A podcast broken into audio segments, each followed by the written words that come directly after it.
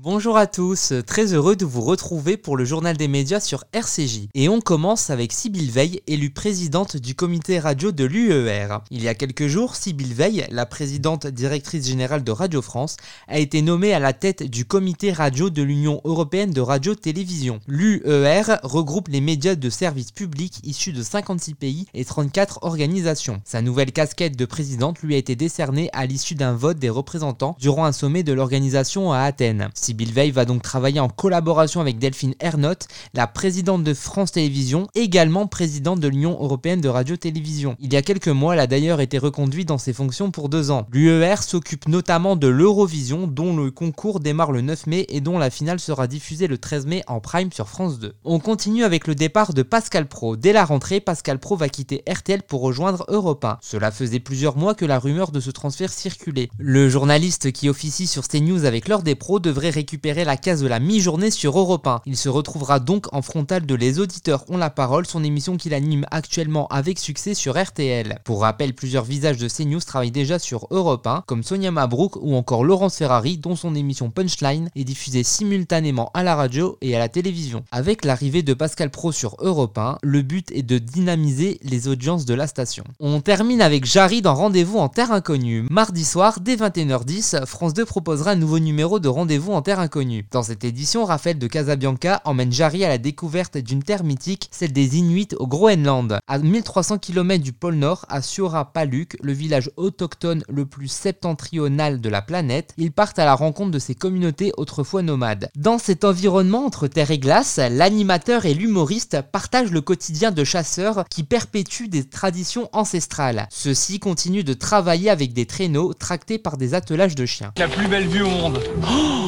C'est magique. Il y a 25 ans, le glacier allait jusque-là. L'environnement change, on doit s'adapter. Pour nous, la chasse est une question de survie, tu sais. Ici, pour moi, ça a du sens de chasser pour manger, pour nourrir les bêtes. Nos chiens, on s'en occupe depuis leur naissance. On travaille ensemble, on est une équipe. C'est fou, hein C'est un grand bonheur de partager ça tous ensemble.